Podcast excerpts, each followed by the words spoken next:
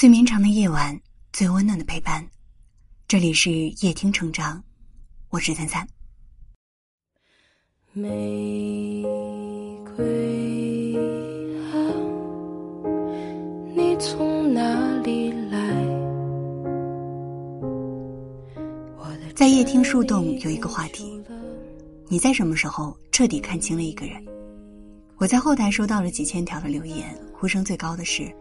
借钱最能看清一个人，就像电影《飞驰人生》里的那一句话：“成年人的崩溃都是从借钱开始的，因为很多人际关系都是因为借钱而破碎的。钱是人性的照妖镜，也是感情的试金石。”关于借钱，网上流传了这三句话：“借出去的钱泼出去的水，站直腰板给钱，点头哈腰要债。”借钱的是大爷，要钱的是孙子。听友晴天留言说，好友张哥找他借了两万块钱，两年了都还没有还，他碍于面子也不好意思开口。又过了三个月，不得不拉下面子去找张哥还钱。他前前后后找了张哥很多次，而张哥找了二十种说辞，就是不肯还钱。后来，张哥干脆电话不接。短信不回，玩失踪。等有消息的时候，又是各种卖惨。人心是复杂的，一谈到钱，拜过把子的兄弟也会变成仇人。所以，只有吃过亏的人最懂人心险恶，借过钱的人最知老赖嘴脸。真是印证了那句：借钱赔笑脸，还钱似阎罗。借钱看人品，还钱。见人品，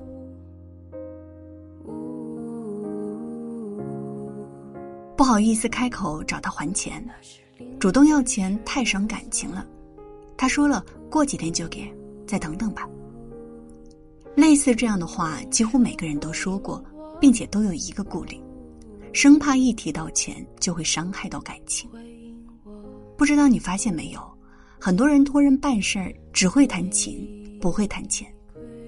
好友李达开了一家公司，他初中同学的女儿就在他公司上班。李达就是为了卖一个人情才聘用同学女儿的，可没想到这是个麻烦。同学的女儿在公司受了点委屈，李达就会收到同学的嘱咐，让他帮忙多照顾照顾自己的女儿。三个月的试用期到了，又让李达多给点转正工资。总之，同学隔三差五就打电话给李达。李达实在受不了了，就建议同学女儿换个工作，自己多给两个月的工资。可是同学却立马翻脸不认人。如果李达当初不聘请同学的女儿，什么麻烦都不会有。人生最难还的就是人情债，能用钱解决的事情，千万不要用人情。纪伯伦说过：“友谊永远是一个甜蜜的责任，从来不是机会。”而太多人。打着友谊的名义，为自己创造免费的机会。都说多个朋友多条路，可总有一些人找人办事儿，从不自己掏腰包，把朋友当成了免费资源。没有谁的钱是大风刮来的，感情跟钱分开谈，按规则办事，交情才会持久。为这雪爱却爱过你有句话说，想要别人记住你的唯一方法，就是辜负一段感情，还有欠钱不还。如果你想要一个人后悔认识你，那就是仗着感情没分寸的借钱。一段感情能够维持多久，有时候借一次钱就知道。钱虽然不是万能的，但是它可以检测人品，而且它超灵的。许多听友平日里，他们没少跟我讲借钱给朋友后反目成仇的事情。那么今天，我想给大家分享关于借钱的四个原则。第一个原则，借钱必须打欠条，不管你跟这个人有多熟，交情有多深，白纸黑字，红印画押，别不好意思，也别嫌麻烦。第二个原则，只可量力而行，不可倾囊相助。借钱之前，先问自己：借出这笔钱会不会影响以后的生活？切记在讲情义的情况之下，一下子把钱都借出去。第三个原则：救急不救穷，决定前先识人。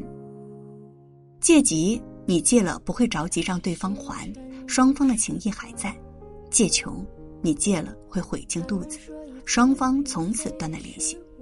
不要把钱借给贪图享乐之人，这才是明智之举。最后一个原则就是：该拒绝就拒绝，别死要面子。不要怕丢了面子，钱是你自己的，想借就借，不想借就不借。羊皮卷有一句话。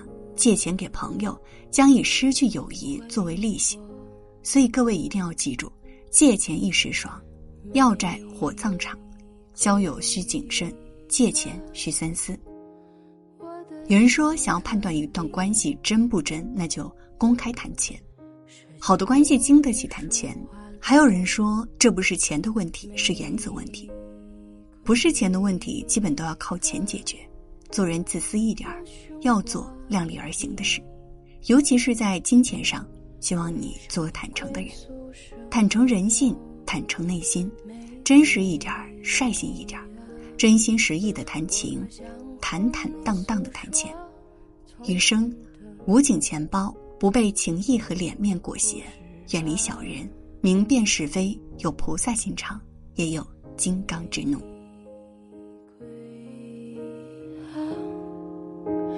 你从哪里来？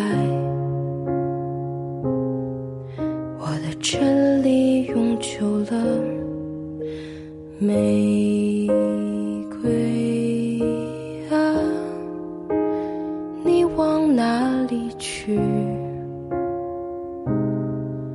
我以哲学爱过你，玫瑰啊。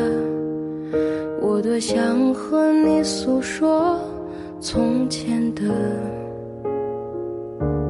故事啊，他们说一切并非真实，呜，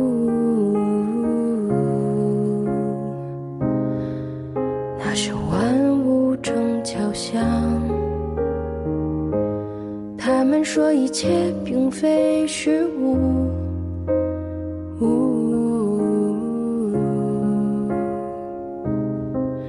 那是机器爱黄昏，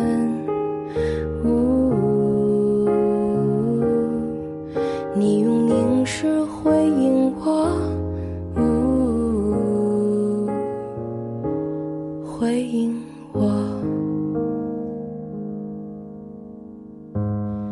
他们说一切并非真实，呜，那是星辰有诗歌。他们说一切并非虚无，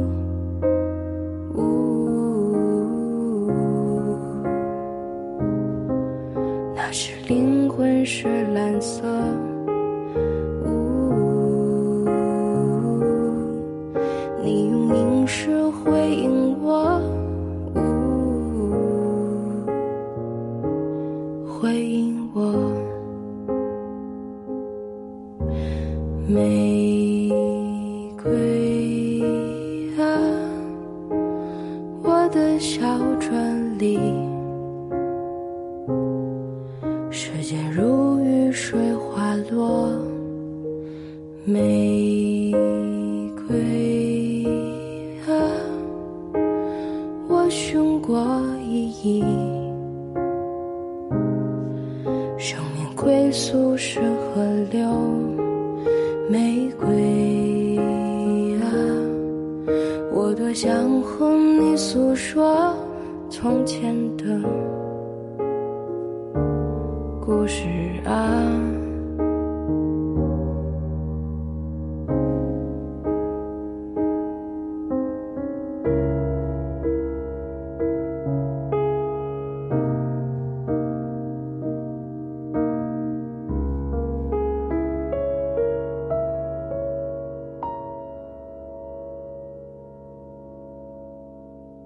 如果你喜欢今天的文章，记得在文末点亮再看。